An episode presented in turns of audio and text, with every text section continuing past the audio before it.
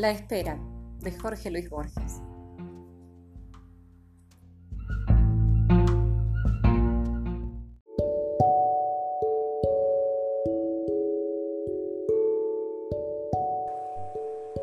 El coche lo dejó en el 4004 de esa calle del noroeste. No habían dado las 9 de la mañana. El hombre notó con aprobación los manchados plátanos, el cuadrado de tierra al pie de cada uno, las decentes casas de balconcito, la farmacia contigua, los desvaídos rombos de la tinturería y ferretería. Un largo y ciego paredón de hospital cerraba la acera de enfrente. El sol reverberaba más lejos en unos invernáculos. El hombre pensó que esas cosas, ahora arbitrarias y casuales y en cualquier orden, como las que se ven en los sueños, serían con el tiempo, si Dios quisiera, invariables, necesarias y familiares.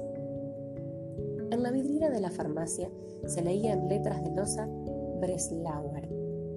Los judíos estaban desplazando a los italianos que habían desplazado a los criollos. Mejor así, el hombre prefería no alternar con gente de su sangre. El cochero le ayudó a bajar el baúl.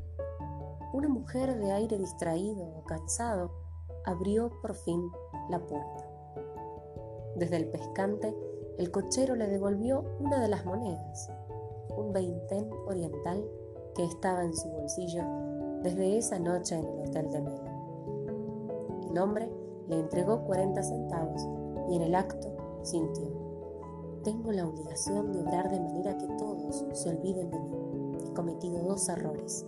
He dado una moneda de otro país y he dejado ver que me importa esa equivocación. Precedido por la mujer, atravesó el zaguán y el primer patio. La pieza que le habían reservado daba felizmente al segundo.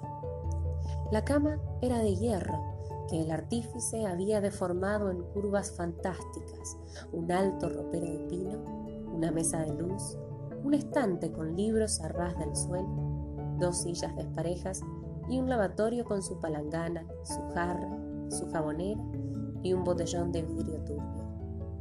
Un mapa de la provincia de Buenos Aires y un crucifijo adornaban las paredes. El papel era carmesí, con grandes pavorreales repetidos de cola desplegada. La única puerta daba al patio. Fue necesario variar la colocación de las sillas para dar cabida al baúl. Todo lo aprobó el inquilino. Cuando la mujer le preguntó cómo se llamaba, dijo Villari, no como un desafío secreto, no para mitigar una humillación que en verdad no sino porque ese nombre lo trabajaba, porque le fue imposible pensar en otro. No lo sedujo, ciertamente, el error literario de imaginar que asumir el nombre del enemigo podía ser una astucia. El señor Villari al principio no dejaba la casa. Cumplidas unas cuantas semanas, dio en salir un rato al oscurecer. Alguna noche entró en el que había a las tres cuadras. No pasó nunca de la última fila. Siempre se levantaba un poco antes del fin de la función. Vio trágicas historias de Lampa. Estas, sin duda, incluían errores. Estas, sin duda, incluían imágenes que también lo eran de su vida anterior.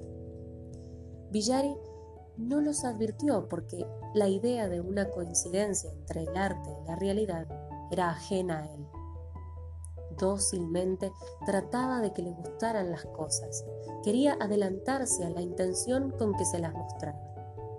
A diferencia de quienes han leído novelas, no se veía nunca a sí mismo como un personaje del arte.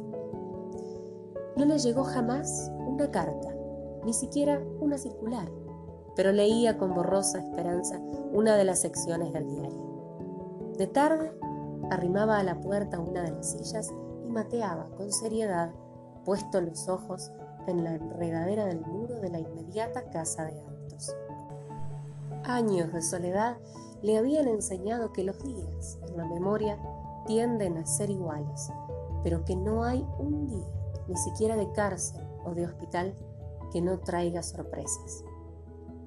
En otras reclusiones había cedido a la tentación de contar los días y las horas, pero esta reclusión era distinta porque no tenía término, salvo que el diario, una mañana, trajera la noticia de la muerte de Alejandro Villari. También era posible que Villari ya hubiera muerto y entonces esta vida era un sueño. Esa posibilidad lo inquietaba porque no acabó de entender si se parecía al alivio o a la desdicha. Se dijo que era absurda y la rechazó. En días lejanos, menos lejanos por el curso del tiempo que por dos o tres hechos irrevocables, había deseado muchas cosas, con amor sin escrúpulo. Esa voluntad poderosa que había movido el odio de los hombres y el amor de alguna mujer ya no quería cosas particulares, solo quería perdurar, no concluir. El sabor de la hierba, el sabor del tabaco negro, el creciente filo de sombra que iba ganando el patio. Había en la casa un perro lobo ya viejo. Villari se amistó con él. Le hablaba en español, en italiano y en las pocas palabras que le quedaban del rústico dialecto de su niñez. Villari trataba de vivir en el mero presente, sin recuerdos ni previsiones. Los primeros le importaban menos que las últimas. Oscuramente creyó intuir que el pasado es la sustancia de que el tiempo está hecho. Por ello es que éste se vuelve pasado enseguida. Su fatiga algún día se pareció a la felicidad. En momentos así no era mucho más complejo que el perro. Una noche lo dejó asombrado y temblando una íntima descarga de dolor en el fondo de la boca. Ese horrible milagro recurrió a los pocos minutos y otra vez hacia el alba. Villari, al día siguiente, mandó buscar un coche que lo dejó en un consultorio dental del barrio de la Once. Ahí le arrancaron la muela. En ese trance no estuvo más cobarde ni más tranquilo que otras personas. Otra noche, al volver del cinematógrafo, sintió que lo empujaban. Con ira, con indignación, con secreto alivio, se encaró con el insolente. Le escupió una injuria soez. El otro, atónito, balbuceó una disculpa. Era un hombre alto, joven, de pelo oscuro y lo acompañaba una mujer de tipo alemán. Villari esa noche se repitió que no los conocía. Sin embargo, cuatro o cinco días pasaron antes que saliera a la calle. Entre los libros del estante había una divina comedia con el viejo comentario de Andreoli. Menos surgido por la curiosidad que por un sentimiento de deber, Villari acometió la lectura de esa obra capital. Antes de comer leía un canto y luego, en orden riguroso, las notas. No juzgó inverosímiles o excesivas las penas infernales y no pensó que Dante lo hubiera condenado al último círculo, donde los dientes de Ugolino roen sin fin la nuca de Ruggieri. Los pavorreales de papel carmesí parecían destinados a alimentar pesadillas tenaces, pero el señor Villari no soñó nunca con una glorieta monstruosa hecha de inextricables pájaros vivos. En los amaneceres soñaba un sueño de fondo igual y de circunstancias variables. Dos hombres y Villari entraban con revólveres a la pieza o lo agredían al salir del cinematógrafo. O eran los tres a un tiempo el desconocido que lo había empujado, o lo esperaban tristemente en el patio y parecían no conocerlo. Al fin del sueño, él sacaba el revólver del cajón de la inmediata mesa de luz, y es verdad que en ese cajón guardaba un revólver, y lo descargaba contra los hombres. El estruendo del arma lo despertaba, pero siempre era un sueño, y en otro sueño el ataque se repetía, y en otro sueño tenía que volver a matarlos. Una turbia mañana del mes de julio, la presencia de gente desconocida, no el ruido de la puerta abrieron, lo despertó.